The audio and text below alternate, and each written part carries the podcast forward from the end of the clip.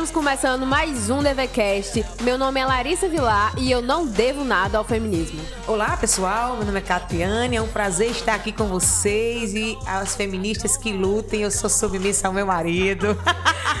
E aí, pessoal, meu nome é Laura. É uma alegria estar aqui e eu tenho uma coisa para falar. Não existe crente feminista. Hoje vamos estar falando um pouco, né, sobre a questão do feminismo e antes de a gente adentrar no movimento e responder a clássica pergunta: dá para ser cristã e feminista? Vamos falar um pouco sobre os nossos patrocinadores. E hoje eu queria agradecer ao pessoal da Doxa Box, que é um clube de livros que tem abençoado a nossa vida. E se você também quiser receber todos os meses na sua casa uma caixa, que não é simplesmente uma caixa, mas uma experiência, você pode entrar em contato com a Doxa Box através do seu Instagram, que é @doxabox, ou também através do site minhadoxabox.com.br. E se você também deseja ser um dos nossos parceiros, no descritivo desse podcast vai estar a nossa conta. Então você poderá nos ajudar a investir mais no nosso podcast, trazendo assim mais qualidade para você. Galera, hoje vamos falar, né, como vocês já sabem, sobre feminismo e vamos responder a clássica pergunta: dá para ser cristã e feminista? Mas antes, como vocês perceberam, estamos com a nova bancada aqui, composta somente de mulheres. Oh, oh. E eu quero Hoje pedir não tem mansplaining. E eu quero pedir para que vocês se apresentem. Então, meu nome é Laura Lira, tenho 20 anos, sou estudante de publicidade e sou crente há muito tempo. Maravilha. E já achei que feminismo era uma coisa coerente, mas quando eu passei a estudar, eu vi que não tem nada a ver com a Bíblia. Ok, meu nome é Catiane, tá? Tenho 41 anos, sou casada com o pastor Inácio Neto, sou missionária e tenho um filho de 9 anos. Já fui feminista e hoje, diante dos princípios que o Senhor me ensina, eu vi que isso, isso tudo tá fora do contexto da minha vida. É verdade. É, eu quero começar que a gente é, comece aqui a debater um pouco sobre o que é feminismo. O feminismo ele vai se resumir aos direitos iguais? É somente isso que o feminismo tem buscado responder? E de onde começou o feminismo? Não, então, se a gente for pro dicionário, se a gente for colocar no Google, o que vai aparecer que é um movimento que luta pelos direitos iguais das mulheres, né? A questão social, política e econômica. Então, ao pé da letra, entre aspas, é uma coisa muito bonita, mas quando a gente vai ver a fundo, enfim, né? É um movimento que é cheio de hipocrisia, cheio de coisas que realmente não são coerentes. Mas, basicamente, o feminismo ele tem três ondas. A primeira onda é o, as sufragistas, a segunda onda é a revolução sexual e a terceira é mais a questão do empoderamento feminino. E aí a gente vai É, se também a, aprofundar... a questão de gênero, né? Exato. É, a primeira onda, né, que é o sufrágio, o direito ao voto, a mulher poder votar, poder ter o direito de votar, é, aconteceu, né, a- as primeiras, os primeiros movimentos assim, de ativismo a partir do século XVIII. Antes do século XVIII, alguns historiadores consideram é, como proto-feminismo, mas a gente vai ver que, na verdade, feminismo, como definição de palavra, começou a partir de uma doença. Um médico francês chamado Ferdinand Volier, é, ele definiu é, uma doença, eu não lembro exatamente qual, como feminismo. Então, a primeira vez que feminismo foi falado na história foi referido como uma doença. É bem su- sugestivo. É, bem- a gente já começa bem sugestivo. Então, a primeira onda, direito ao voto, certo? Porque as mulheres lutavam pelos direitos iguais e tudo mais. Mas será que realmente o voto é um direito igual? E uma questão a respeito do sufrágio, que é um mito feminista, é que fala que as mulheres conquistaram o voto, mas na verdade o voto foi dado. Quando a gente é, vê o que aconte- masculina. Exatamente. O que acontecia na época. O voto nunca foi uma questão de, de sexo. Não foi, ah, porque você é mulher, você não pode votar, porque você é homem, você pode votar. Era uma questão de propriedade. Então, tanto que no Reino Unido, nesse período do século XVIII, apenas 2% dos homens do Reino Unido votavam. Então, não era uma questão sexista, entendeu? E aí, tanto que os homens, é, o voto nunca foi uma questão de gênero. E os homens, existem homens que não votavam, mas iam pra guerra, morriam pelo seu país, mas não tinham direito a voto. A mulher não precisa ir pra guerra pra votar. Eu não preciso ir pra guerra pra votar, não preciso ser reservista do exército. Exato. Os meus irmãos precisam. A gente tá esquecendo também dois pontos importantes nessa época, tá bom?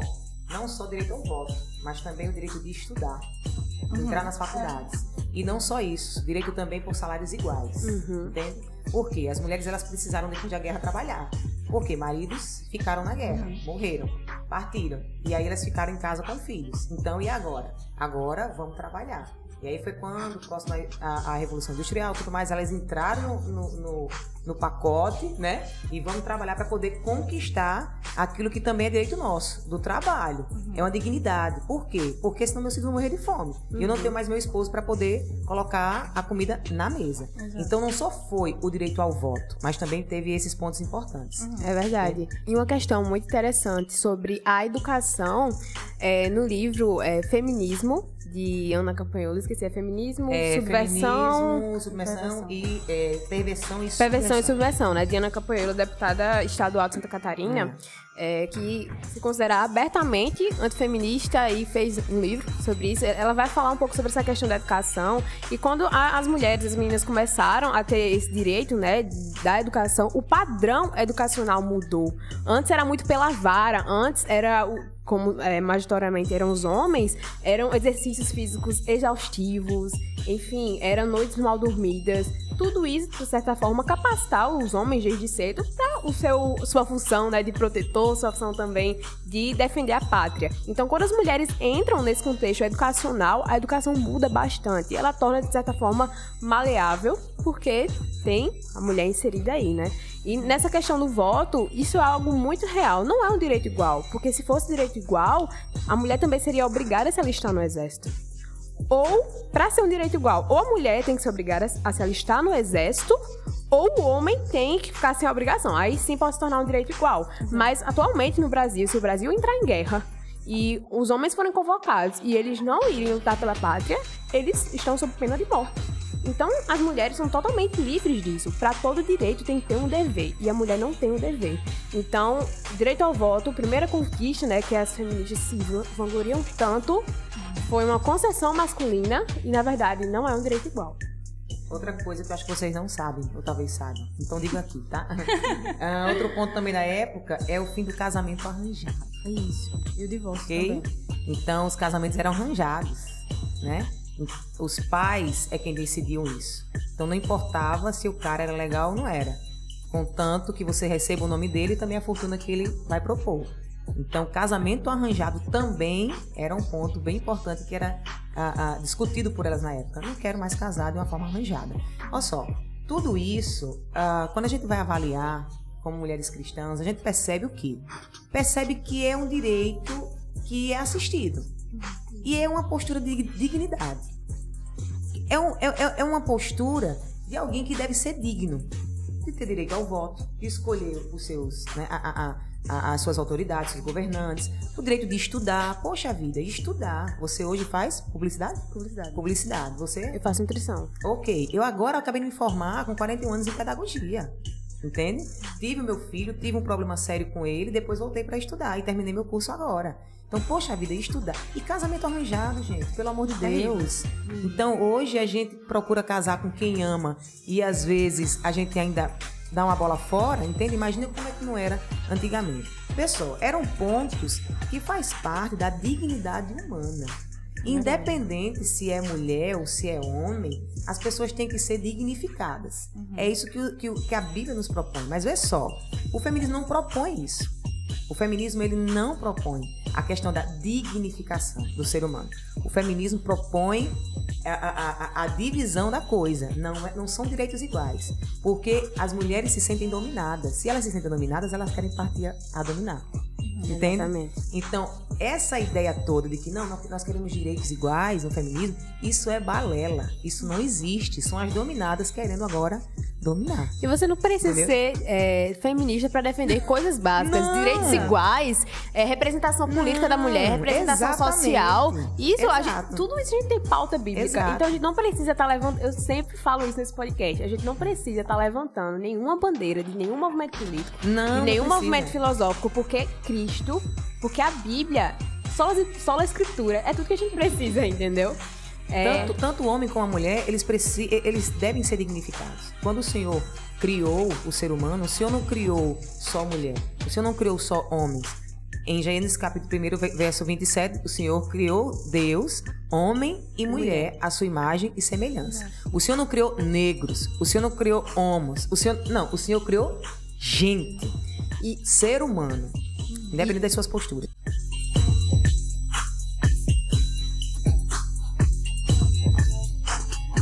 E aí entra um ponto muito importante. Em essência, o feminismo é um movimento coletivista. E o que é isso? A representação, basicamente, do coletivo. A gente não está olhando mais para o indivíduo mulher, a gente está olhando para o coletivo mulher, a questão da sororidade, né? Que elas tanto falam. Uhum. É, no Twitter, eu vi essa semana, é, enfim, foi até bastante é, que cômico. É um termo novo pra mim que eu não consigo ainda é. sabe, entender o conceito dessa tal de sororidade. Basicamente, basicamente sororidade é todas as mulheres são irmãs. Então oh, elas têm que, que defender uma, umas às outras e ah, tudo mais. Aí uma menina, ela tinha se posicionado basicamente contra o feminismo, antifeminista na internet, recebeu um direct basicamente xingando ela, dizendo que ela mereceria ser estuprada porque ela deve tudo ao feminismo. Então, sororidade? Não nenhuma, existe, não existe, né? Então, em essência, o feminismo ele é coletivista. Se eu for uma mulher, se eu for cristã, certo? E eu ser contra o aborto, e eu ser a favor da família tradicional, e eu ser contra é, o homossexualismo, eu não tenho representação dentro do movimento. Inclusive, é, eu acho que foi a primeira ministra que foi mulher, acho que é Margaret Thatcher. Exato. Ela é, bateu muito de frente com o feminismo. Sim. Por quê? Ela era completamente contra a esse movimento. É. Ela era contra o movimento e ela era mulher. Então, a questão da representatividade política não é representatividade política da mulher. Elas querem a representatividade política do feminismo do movimento. Inclusive, algo interessante dentro da primeira onda, né, bem no início do movimento, que foi justamente a primeira idealizadora uhum. do movimento feminista na questão do sufrágio. Talvez eu fale o nome dela errado, o nome dela é Emily Parkhurst. Ela fundou o primeiro grupo que se chamava Sociedade das Mulheres Sufragistas. Então, ela era uma ativista e esse primeiro grupo ele se desfez porque ela queria colocar pautas socialistas dentro do movimento. Então, uhum. aí a gente já vê o coletivismo, a gente já vê comunismo entrando, né, o feminismo, ele é de esquerda. Uhum. Isso é um fato. Isso não é algo que a gente possa negar e nem discutir. Uhum. Ponto. É, então, esse primeiro grupo se desfez justamente por conta disso. E aí veio o segundo grupo que ela criou, que é o Women's Franchise League, que é nominalmente se dizia socialista. Só que é, dentro desse movimento também estava lá na luta de sufrágio e tudo mais. E essa mulher ela tinha três filhas, se eu não me engano. E uma das filhas dela foi contra a forma como elas estavam defendendo o sufrágio. Eles estavam sendo vândalos, elas estavam usando da violência. Então, ela se posicionou contra. Então, ela expulsou a própria filha do movimento porque ela tinha ideias independentes. Olha, olha só que interessante. Algo que começou até bem, ok? Começou com uma luta em relação à dignidade da mulher, certo? Que não tinha alguns direitos, tá bom? Só os homens naquela época. Só que com o passar do tempo foi o que aconteceu? Aquilo que começou bem, hoje está onde está. Chegou onde chegou. O que é que acontece hoje? A guerra dos sexos. Uhum, uhum. Na verdade, aquilo que eu falei anteriormente eram as dominadas agora querendo dominar. Então, é uma prova de que não se quer igualdade dentro desse movimento, porque elas não querem andar lado a lado com os homens. elas querem se tornar homens, ter a posição de homens, ter a, a, a capacidade de homem. Por isso que elas catam tudo que for atividades que homens praticam, que homens fazem, batem no peito e digo, eu posso fazer. Bom, gente, não é assim, porque a estrutura masculina é uma coisa, a estrutura feminina é outra, entende? Então, hoje, como os meninos brincaram comigo no início, eu treino kickbox. Mas tem coisas que eu não faço no kickbox. Só o meu professor que vai fazer, cara. Porque ele tem, ele tem uma, uma força maior. Eu me torno uma mulher fraca por causa disso? Não. Eu me torno uma mulher forte, mas com algumas limitações. Exatamente. Isso entende? também, assim, como. Então, acabou chegando num ponto onde existe a guerra dos sexos. Não é igualdade. Eu quero subjugar você, uhum. que é homem. E aí a gente vai dar aqui continuidade a, a, outros absurdos desse essa, movimento. Essa questão das diferenças é algo interessante, porque até dentro da própria fisiologia humana a gente vê essas diferenças. O fato de o homem ter mais força que a mulher é porque o homem tem mais hormônio é, a testosterona do que a mulher. Isso faz com que ele seja mais forte. O fato de um homem, por exemplo, na grande maioria das vezes, ser um melhor motorista é porque o lugarzinho lá no nosso cérebro, que tem uma maior percepção da questão do espaço, é mais desenvolvido no homem do que na mulher. Então, tende, de certa forma, não vou generalizar, o homem tem muito mais essa capacidade de ter noção de espaço do que a mulher. Eu não concordo nesse tipo isso não, isso, é ciência, gente. isso não nos torna, isso não nos torna piores ou melhores, gente. Exatamente, são diferenças é. que enfim, que devem estão ser desde administradas da melhor forma até possível. Até nossa habitude, exatamente. Olha só, eu duvido, eu duvido o meu esposo tomar conta da atividade do meu, do meu filho, atender o telefone, lavar os pratos uhum. e cozinhar. Vocês não conseguem isso. Entende? Mas tem coisas que meu esposo faz, poxa vida, que eu não chego nem no chinelo. Hoje... Então eu não me sinto menor por causa disso. E nem o, o, o cinto maior ou, ou, melhor do que eu por causa dessa questão. Ô, gente, só pra avisar que enquanto a gente tá aqui falando, é, temos os nossos ouvintes aqui presenciais compostos praticamente de homens, né? Então a gente tá falando hoje, nosso lugar de fala. só sempre escutem. Não, então, justamente, eu concordo com o que você hum. falou, Kátia. O feminismo, se a gente for pro começo, pro sufrágio, a questão da, do, dos direitos civis da mulher, começa bonito, entre aspas. Realmente, eu acredito que a mulher tem que ter direito à educação, direito a voto. Uhum. Ela é uma cidadã, então ela precisa ter seus direitos. Mas eu acho que a, a partir do momento que foi passando o feminismo, foi crescendo no, no núcleo das mulheres, se perdeu. Simplesmente se perdeu.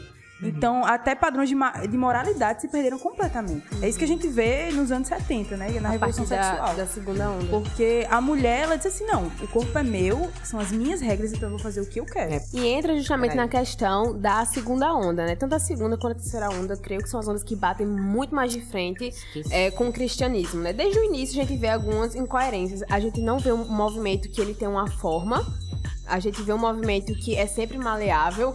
Muitas mulheres discordavam também. Tinha mulheres do movimento feminista que não apoiavam ter o direito ao voto. Eu não quero ter o direito ao voto. Porque elas tinham consciência de que se elas é, votassem, elas teriam que se alistar. Então, não, vou ficar em casa. Meu marido vai trabalhar, eu vou cuidar dos meus filhos. Elas tinham isso em mente.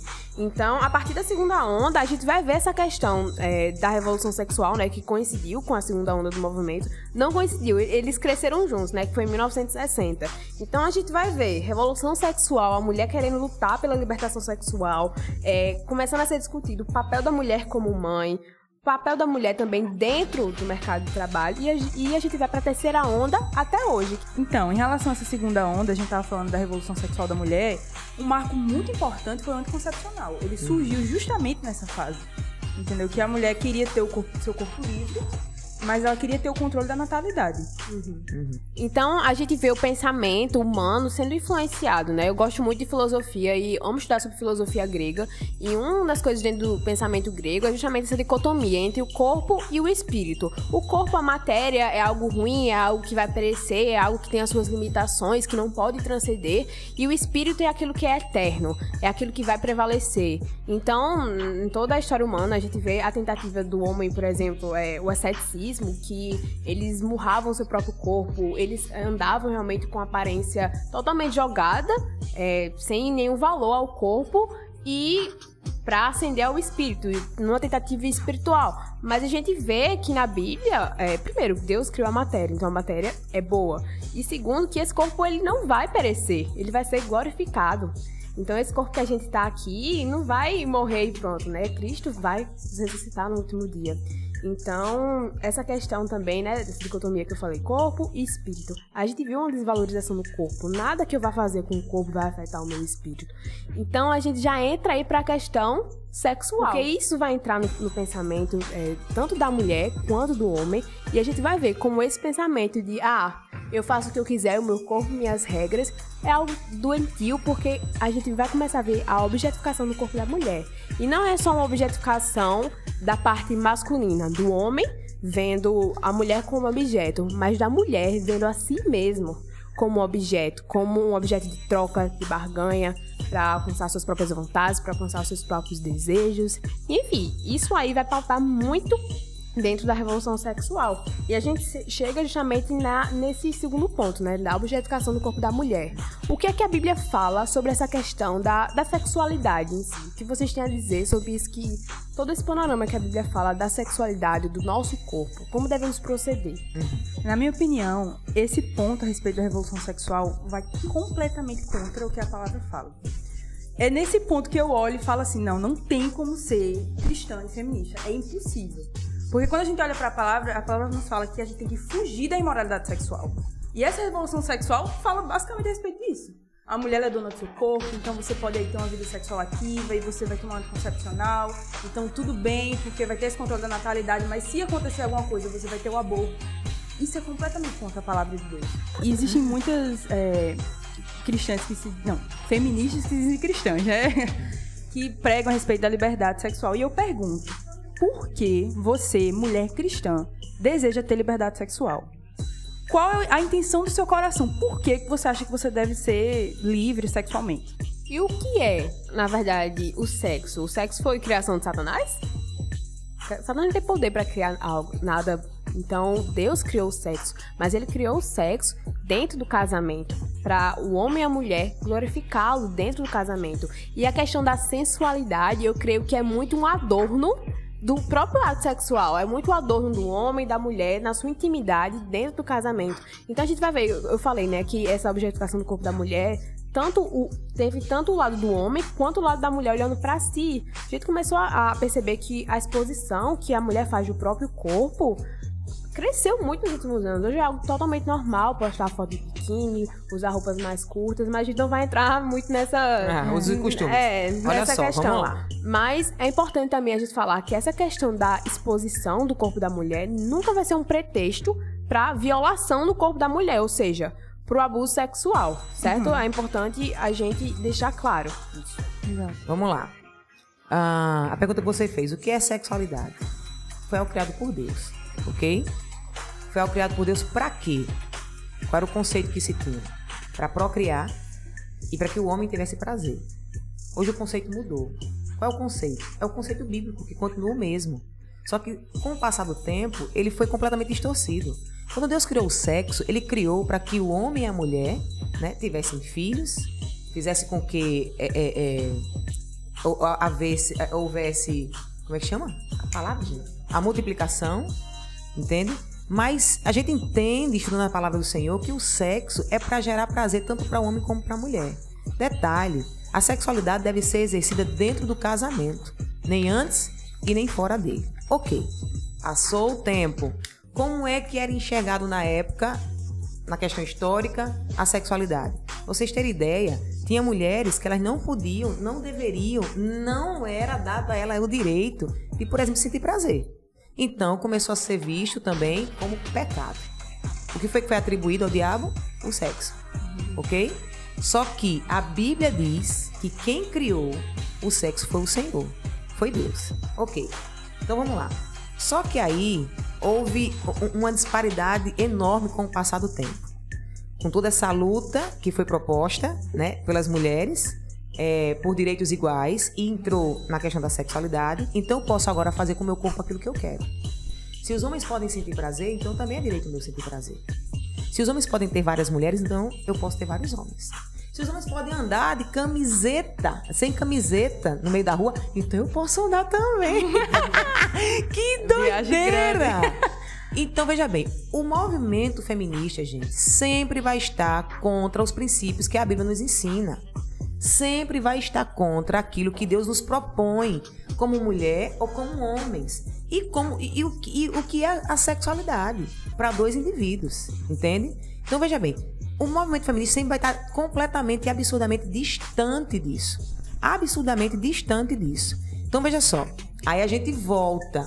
O negócio é tão sério, tão sério, que hoje mulheres, elas acham que elas podem ah, estar com um homem hoje, com outro amanhã, e não precisa nem ser amanhã, daqui a algumas horas. Porque esse direito me assiste. Aí, como você falou, eu engravidei. E aí, o que é que eu faço? Mas o corpo é meu.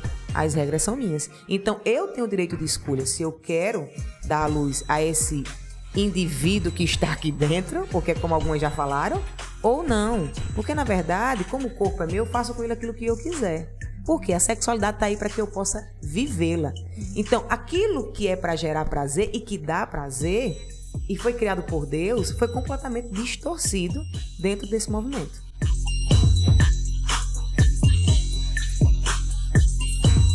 Você falou a respeito da sensualização e tal, e do prazer da mulher. Eu até comentei com Larissa ontem que eu li um trecho de um livro, que o nome desse livro é O Feminismo Cristão. Não é um livro que defende a cristã feminista, mas enfim.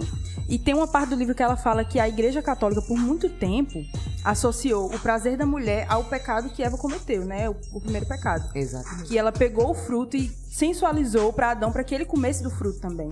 Então, o maior pecado seria a sexualização da mulher, entendeu? Justamente porque tem link com o pecado original. É, duas coisas que eu quero falar sobre o que vocês falaram. Algo que a Kate falou que é muito importante é que o feminismo ele sempre vai estar contra aquilo que a Bíblia fala tanto pro homem quanto pra mulher. Totalmente. É muito importante homens estudarem também sobre o feminismo, porque isso também influencia eles, não influencia somente as mulheres, influencia toda a nossa sociedade, toda a nossa conjuntura atual e também a visão que todo mundo tem sobre sexo, porque, inclusive, né, a gente tava conversando sobre isso nos últimos dias, a galera aqui da igreja, então a gente tava debatendo como a visão que o crente tem do sexo é algo totalmente errado, é algo totalmente influenciado pelo mundo. Isso me lembra muito é, a igreja de Corinto. É, a igreja de Corinto, o nome é, a- o verbo corintiar virou uma- um adjetivo para promiscuidade daquela igreja. Uma igreja que estava sendo totalmente influenciada por um contexto cultural. Contexto cultural de quê? Contexto cultural grego, que é, tinha a- a, tinha adoração a Afrodite, que é a deusa do amor, e essa adoração era através da prostituição. Então, quando Paulo, lá em 1 Coríntios 6, do versículo 12 ao 20, vai falar sobre a questão da imoralidade sexual, ele vai falar que, através do nosso corpo, que é santuário de Deus, devemos glorificar a Deus, que o nosso corpo é voltado para o serviço a Deus e que o pecado sexual é contra é o único pecado que é contra o nosso próprio corpo, o corpo que o Senhor nos deu. Em Romanos 12, Paulo também vai falar é, sobre que o nosso corpo ele é um sacrifício vivo a Deus, que deve ser santo e agradável. Então tudo isso é o que? É o padrão moralidade, a moralidade cristã da sexualidade. O nosso corpo não é o meu corpo, minhas regras. Quem fez esse corpo foi o Senhor. Então, a criação dele, as regras dele. Exatamente, olha só. Deixa eu fazer uma apanhada aqui geral daquilo que a gente tá falando em termos de sexualidade, aquilo que o feminismo ele pensa, tá bom? Até pra gente ver depois aquilo que a Bíblia nos ensina sobre isso, de uma forma mais correta. Ah, o que é que elas pensam? O corpo da mulher é um direito somente da mulher. A ela cabe viver a sua sexualidade como bem entender, decidir como vai dispor o seu corpo e da sua imagem, com quem ou com quem vai se relacionar. Quando a gente vai em 1 Coríntios capítulo 7, verso 4, a gente vai perceber que tanto, tanto o Senhor nos criou e o nosso corpo pertence a Ele, mas para aqueles que são casados, o corpo pertence um do outro, ao É outro. verdade. Entende? Então não é só Deus que é dono do nosso corpo. O meu esposo é dono do meu corpo. E eu sou dona do corpo dele. E não de uma forma pejorativa. Aí se a gente for entrar em 1 Coríntios capítulo 7, 4, a gente vai longe. Segundo, nunca é culpa da vítima. Eu sou uma mulher, eu ando como eu quero, eu faço o que eu quiser. E caso eu venha sofrer algum tipo de abuso, não é culpa minha. A gente precisa abrir um parênteses aí. Ok? Porque veja bem, não é que uma mulher que está andando de saia curta na, na rua, ela precisa, ah, ah, ela tá dando ao direito ao homem de poder, né, tocar nela ou fazer com ela aquilo que não, de forma alguma. Mas veja bem, É uma consequência. existe uma construção, existe uma construção no homem, e existe uma construção na mulher. A mulher ela não é atraída por aquilo que ela vê, a mulher ela é atraída pelo aquilo que ela escuta. O homem é atraído por aquilo que ele vê, gente. Isso, é biológico. Isso desde o Éden, né? Mas detalhe, não tô dizendo também aqui que, que todo homem ele é um estuprador em potencial. Ah, isso, isso é outro absurdo. absurdo, é. Isso é absurdo. O homem ele é atraído por aquilo que ele vê. Ele olha e ele entende que aquilo é bonito. Então veja bem, tem uma mulher andando no meio da rua seminua. Ah, gente, pelo amor de Deus, só não vai olhar quem não gosta do negócio. E a questão também O da... homem que não gosta ah, ah, do, é- do, do, do- do sexo oposto, né? Ele, ele não vai olhar, porque pra ele aquilo não interessa. Mas um homem que gosta, ele vai olhar. Então veja bem. A, quando a mulher diz no dentro do movimento feminista que a vítima, ela nunca, ela vai. é, é, é, a culpa nunca vai ser dela, então vamos lá. Um caso que apareceu aqui bem rapidinho. Aquela moça que foi estuprada por 30 rapazes. Você lembra desse caso? Lembro. Veja só, a menina foi levada pelo namorado pra uma boca de fumo, Os caras tudo traficante. E ele foi pagar uma conta usando ela. Mas só que ela já frequentava aquele ambiente. O que é que acontece? Ele leva ela, deixa ela lá, ela vai se drogar. Aqueles homens fizeram aquilo com aquela moça. Eles tinham direito de fazer aquilo com ela? Diante daquilo que ela era? Não, não tinha direito nenhum de fazer aquilo. Mas, porém, todavia, entretanto, não podemos olhar aquela moça como se ela fosse somente uma vítima. Vai ver a vida daquela moça? Tanto é que quando começaram a trazer à tona o que ela fazia com a idade que ela tinha, e sendo mãe, nem o filho ela respeitava diante da conduta dela, da má conduta. Quando a sociedade percebeu, principalmente a mídia, que estava surgindo, né, a, a, mau testemunho sobre ela, acabou-se o caso da menina. E aí? Então ela é totalmente vítima? Não, gente. Não é totalmente vítima. É aquela coisa. O cara tá simplesmente. Ah, tem outro caso. Aqui, bem, bem rapidinho. Lembrei de um também. É, vê só. Tá um rapaz, fala com a menina na internet. Ela é noiva, só que marca encontro com esse cara. O cara vai atrás dela. Quando ele chega lá, ela começa a se insinuar para ele. E ele começa a chegar junto. Resultado, ele vai e põe a mão nas pernas dela. Ela começa a gritar no meio de uma praça, lotada de homens jogando bola. Estuprador, estuprador, estuprador. O cara não teve nem direito de se, de, de se explicar. Os caras correram atrás dele, meteram o cacete no menino. Bateram nele a tal ponto que ele não conseguiu, como acusado de estupro, entrar dentro da, do, do, do é? da viatura. O SAMU teve que buscar o rapaz. Eu não estou inventando essa história. Foi no meu, na minha rua. Uhum. Foi no meu bairro. Entende? Então, vê só. Quando a polícia chegou na menina e perguntou como foi que ele lhe tocou, o que foi que ele fez, ela não soube dizer. Ela só começou a gritar estuprador, cara. O menino simplesmente perdeu a moto, perdeu o capacete, perdeu todo o material que ele tinha dentro da mochila e só Deus sabe como é que esse rapaz está agora. Então, veja bem. Essa moça foi vítima desse rapaz? Há controvérsias. Tem dois Entende? casos que a gente, eu posso citar a respeito desse assunto. O primeiro foi a Ana Campanholo, que falou sobre isso, inclusive. Ela citou um caso de um rapaz que ele foi acusado de estupro, foi preso e passou três anos né, no presídio. E aí ele foi inocentado. Só quando ele saiu do presídio, né, ele foi liberto, ele estava com AIDS, ele já estava ali com assim, né, a vida, você não é a mesma pessoa depois que você passa por esse processo, né? Então, esse rapaz vai ter marcas pelo resto da sua vida por um crime que ele não cometeu. E o segundo caso que ficou super famoso foi o jogador Neymar com a, acho que é Nájila, né, o nome é. dela, que foi uma moça que foi até Paris conversando com ele, mandando fotos para ele, e quando chega lá, é, é, enfim, no quarto de hotel e tudo mais, depois ela foi dizer que foi vítima de estupro. Eu acho que é uma história que todo, ficou na cara para todo mundo que não é nada coerente. E foi até um desserviço ao feminismo, né? Que Vocês sabem que, que hoje, para uma mulher acusar o cara de estupro, ela não precisa de testemunho nem provas, né? É só a palavra dela que serve. Então veja bem, isso é, é, é, é dignificar o indivíduo? Não, gente. Isso é aprovar a sua má conduta e a sua inclinação pecaminosa. Então, se eu hoje quiser ferrar um cara, eu vou ferrar. Só o fato de eu dizer que ele me estuprou sem ter me tocado já é o suficiente para a polícia.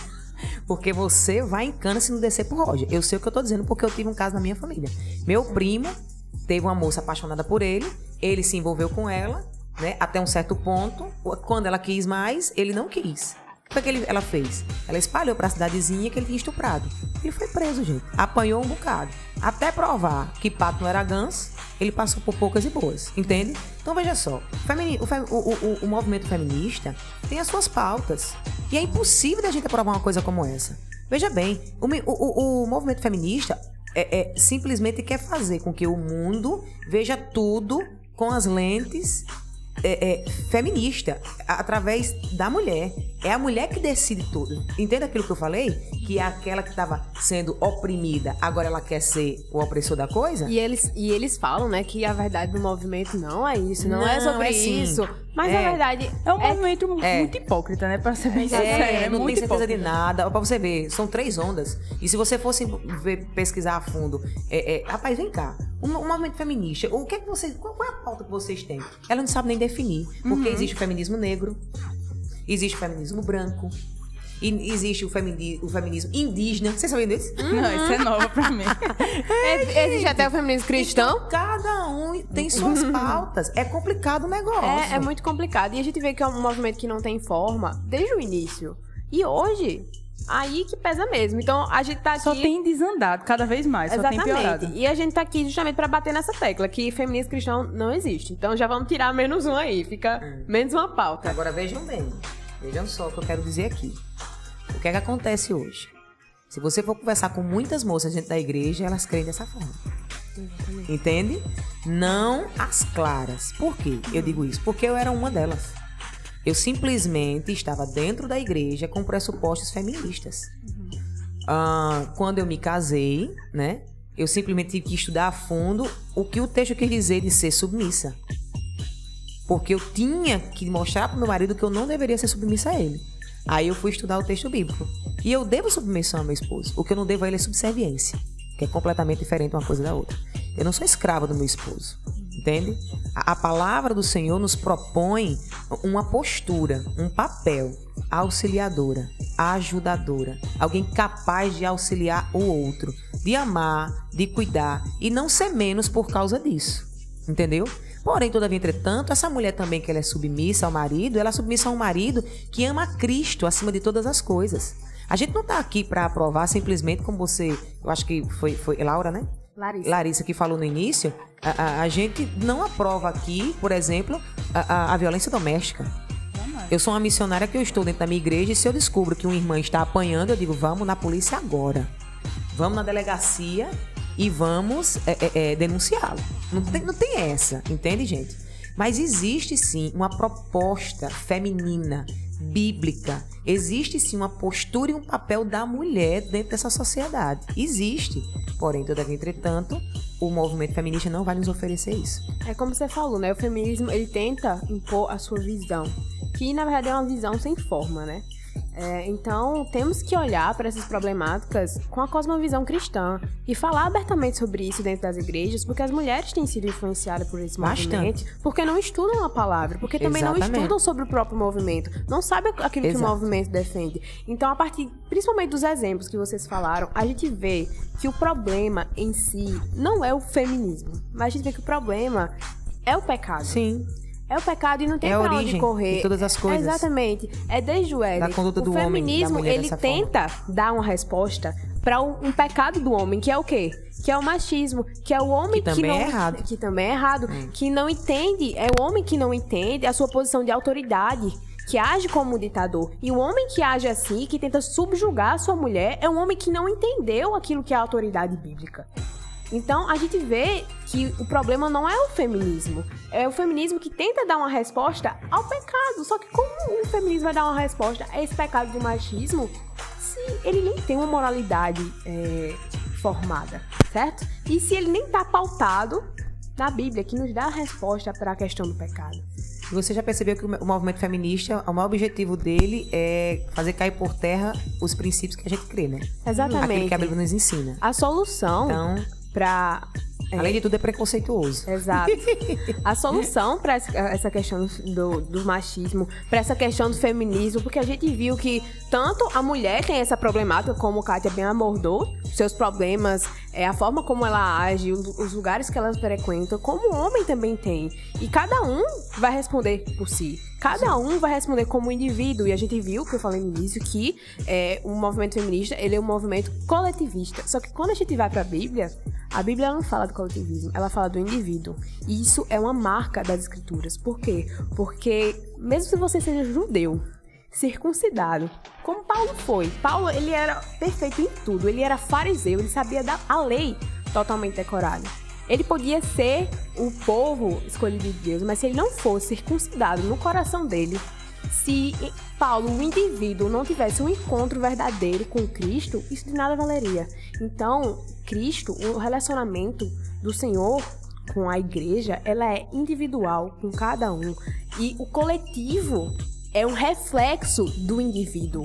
É um reflexo individual. Cada um vai responder por si. Então a gente viu que o feminismo, ele não é o- a raiz do problema, mas ele é uma consequência do problema. Uma consequência que as mulheres tentam dar uma resposta a um pecado. Só que reagem a esse pecado fazendo o quê? Formando outro, formando vários. Então, feminismo não é a resposta. A resposta é só uma: Cristo, as Escrituras. Só. Ponto. É, sim, fala, meu amor, pode falar. Então, as mulheres, elas, em relação ao machismo, de fato, o machismo é pecado. Existe machismo na nossa sociedade. É, é- isso é verdade. Exatamente. Mas o problema em relação ao feminismo é que as mulheres, as feministas, tratam as mulheres como se fossem a salvação e a única esperança da sociedade. Mas como cristãs, a gente entende que a esperança da sociedade é Cristo. É a redenção. Os homens, eles precisam da redenção. Entendeu? E é uma coisa que, assim, a gente precisa confiar que Deus, de fato, pode salvar esses pecadores. E que ao invés de a gente estar propagando o feminismo, a gente deveria estar propagando o cristianismo. Olha só, é, só para só a gente fazer um, um, um resumo até agora, aquilo que a gente falou em relação a esse ponto. Vê só, a ideia do feminismo é uma só, é colocar a mulher no poder, ok? Essa é a ideia do feminismo. Queremos colocar as mulheres no poder. Ah, é fazer com que as mulheres elas aprendam a subjugar os homens, como elas entendem que são subjugadas. Isso é um fato. Mas veja bem, qual é a, a, vamos dizer assim, a maior capacidade que o Senhor tem nos dado como mulher, como ser criado, mulher, ser criado? Qual é a capacidade que ele tem nos, a maior capacidade que ele tem nos dado? A maior capacidade que ele tem nos dado é de sermos aquilo que ele nos criou para ser. E aí, quando a gente vai para o texto bíblico, a gente percebe uma definição tremenda do que é ser mulher. Mulher é ser auxiliadora e é ser idônea. Por que ela é mulher? Porque Deus a criou assim. Ela deixou de ser a imagem de Deus por causa disso, pelo contrário. Ela tem a imagem de Deus como o homem também tem. O que é ser auxiliadora? Ela é ajudadora. O que é que o, o, o feminismo propo, é, propaga? Individualismo. É eu eu mesmo e somente eu. Apesar de dar a ideia do coletivo. Sou eu. Eu e acabou. Mas eu preciso do coletivo para fazer a minha bagunça, para fazer o meu barulho, entende? Aí o que é que a palavra do Senhor também nos ensina? Eu sou mulher, sou auxiliadora e sou idônea. E o que é ser idônea? Apta, capacitada, apropriada. Entende? Olha só, o pecado tem afetado o nosso coração e, e por isso tem nos afastado dos propósitos de Deus. Tem nos afastado do plano específico do Senhor, para que Ele nos criou. Ele não me criou para ser apenas uma mulher, ele me criou para ser uma mulher que glorifique o nome dele. Como ele criou amado aqui, irmão, para ser um homem, mas um homem que glorifique o nome dele. O Senhor nos criou com um propósito e é para esse propósito que eu devo viver. Eu não devo viver ah, simplesmente pautada naquilo que esses movimentos, esses movimentos me propõem. Eu não devo viver pautando a minha vida de acordo com, a, com as filosofias que eu escuto lá fora. Principalmente na faculdade. Vocês fizerem faculdade, todos aqui. Gente, o negócio é absurdo. Não, não, não, não, não. A minha regra de fé e prática não é aquilo que o feminismo me propõe. A minha regra de fé e prática é aquilo que a Bíblia me propõe. Mas você não é mulher? Sim por ser mulher e entender que fui criada por Deus e ter eu, a, ser eu, ser eu, a imagem e semelhança dele, eu devo viver para a sua glória e para o seu louvor, mesmo que você não concorde. O problema é seu. Quer viver seu feminismo? Viva! Mas esta pauta não me atrai mais. Não serve para minha vida, porque aquilo que a Bíblia me propõe é extremamente melhor hoje, amanhã e depois do que qualquer outra filosofia que eu venha ter contato. Entende? E aí é que tá o negócio. Só que o problema é que quando a gente parte para dentro do nosso contexto eclesiástico, como você falou, o que é que acontece? A gente percebe que há meninas, há mulheres, há moças que não entenderam o propósito para o qual foram criadas. Uhum. Eu sou uma mulher e ponto final. E agora eu vou viver a minha vida. Isso é uma falácia. Eu sou uma mulher criada por Deus, tenho a imagem e semelhança dele e devo glorificar. E como é que eu glorifico a Deus? Colocando em prática aquilo que ele me ensina. E como é que eu vou saber o que é que o Senhor me ensina? Quando eu estudar.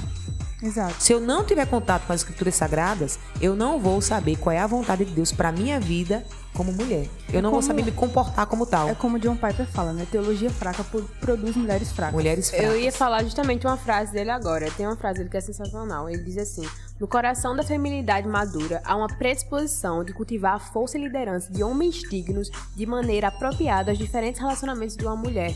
Ou seja, o meu papel de auxiliadora não vai se resumir somente ao casamento. Não. Ele vai se resumir a, a Larissa como um indivíduo, agindo de maneira apropriada aos diferentes relacionamentos, na amizade, no pastoreio, enfim, em todo, em todo lugar, em todo lugar que eu for, eu tenho que agir como auxiliador.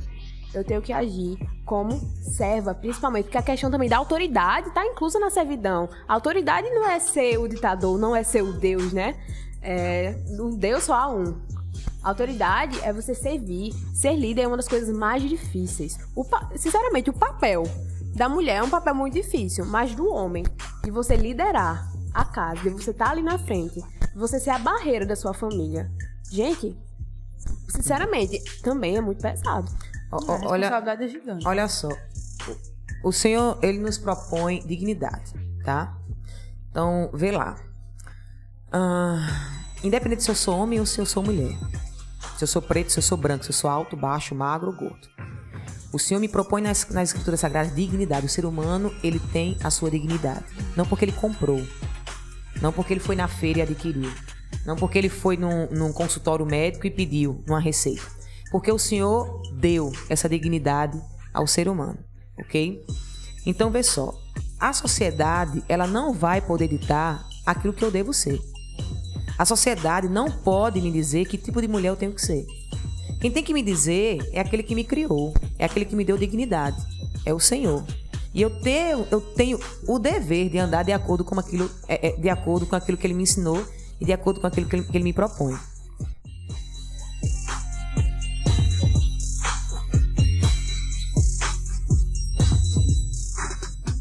Mas eu quero perguntar agora uma coisinha a vocês. E Laura vai responder. Vocês têm visto no contexto eclesiástico meninas, moças, mulheres que têm entendido esse papel que Deus tem dado a elas, sim ou não? E por quê? Responde tu, Larissa. Então, Não, as duas vão falar. O problema é de vocês. Lutem aí, por favor. Então, é algo bastante diversificado, né? Eu creio que o Senhor, obviamente, tem operado no coração de muitas mulheres e levantado muitas mulheres dentro da igreja para bater de frente com isso.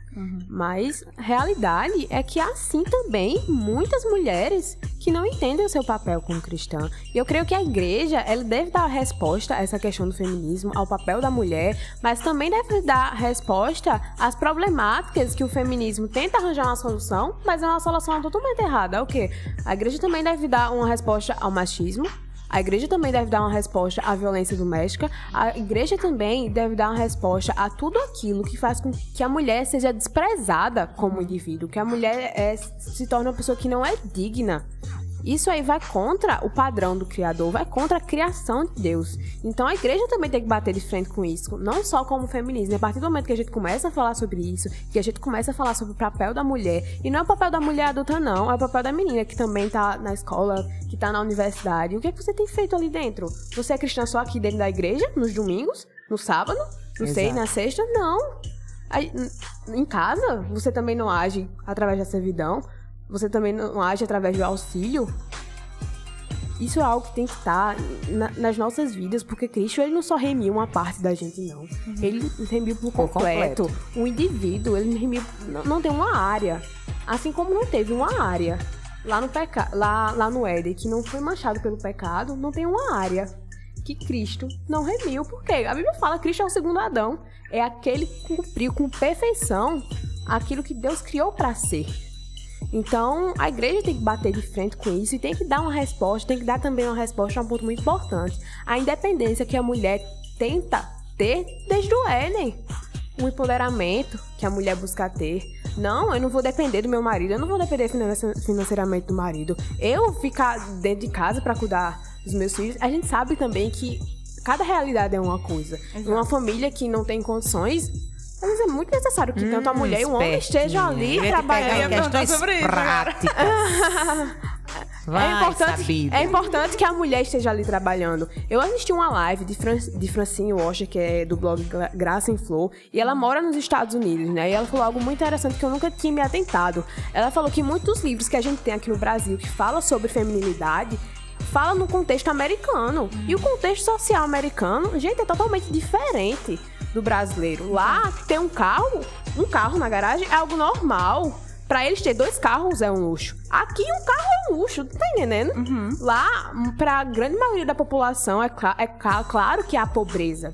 Mas lá, pra gran- grande maioria da população, mulher que trabalha dentro da família é um luxo, entendeu? É aquele adicional a mais ali. Mas aqui, em muitas situações aqui no Brasil, não é.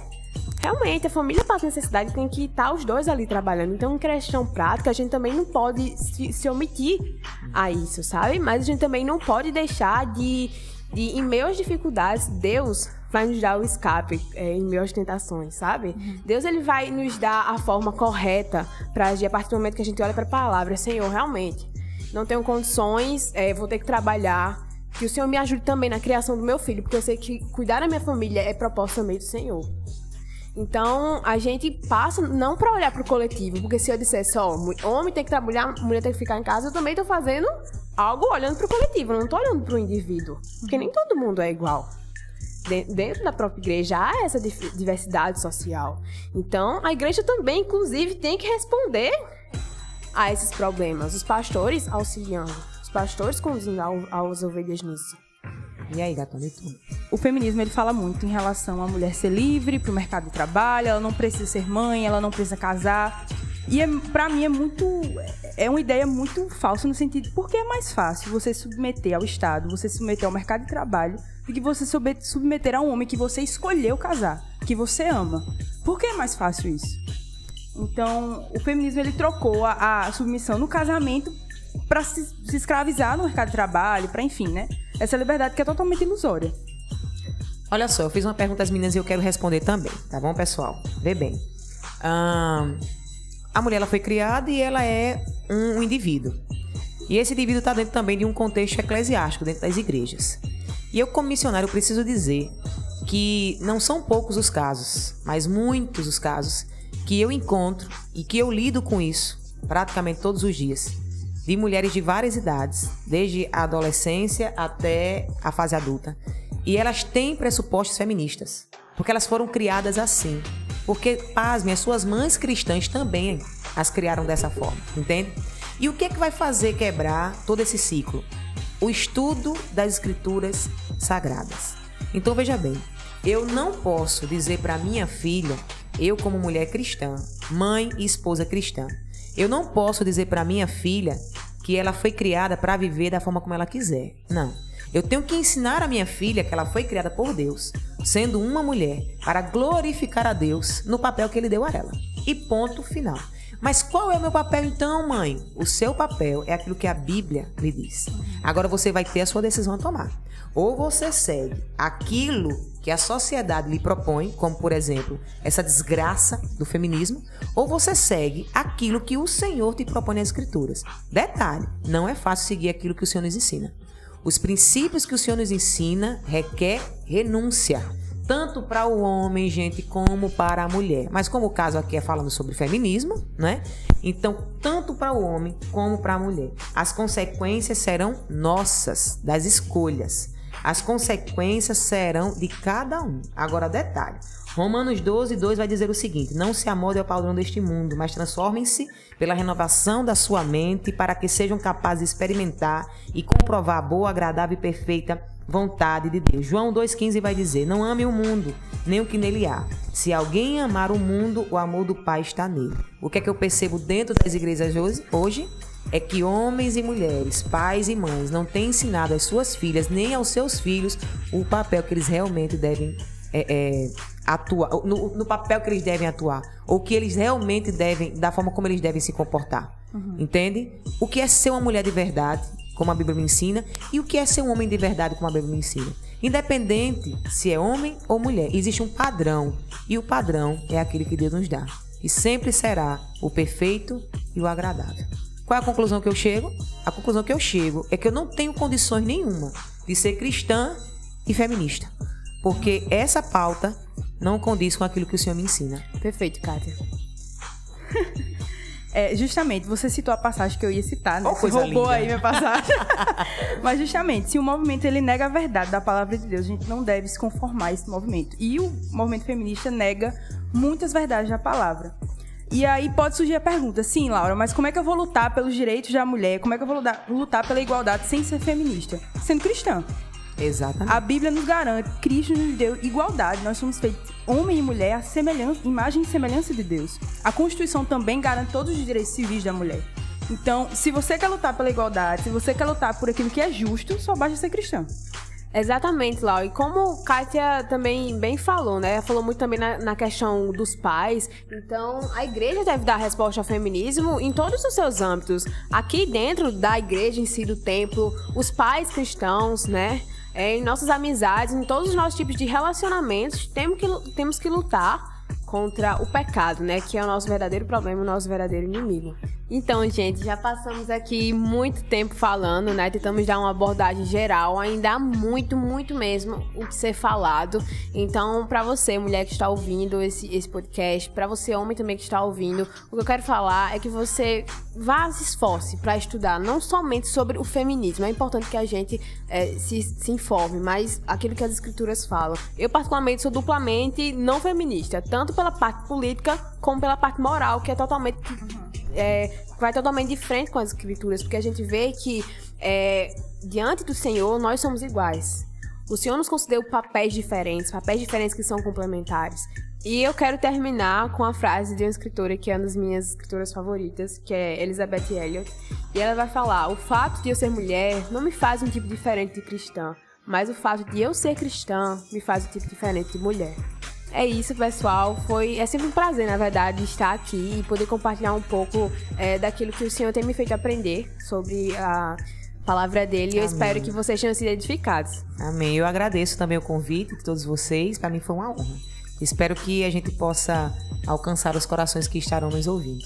E para mim foi um prazer também. O meu conselho para você, mulher, é vale a Bíblia, busque em Deus quem você é, não busque em movimento político. Fui!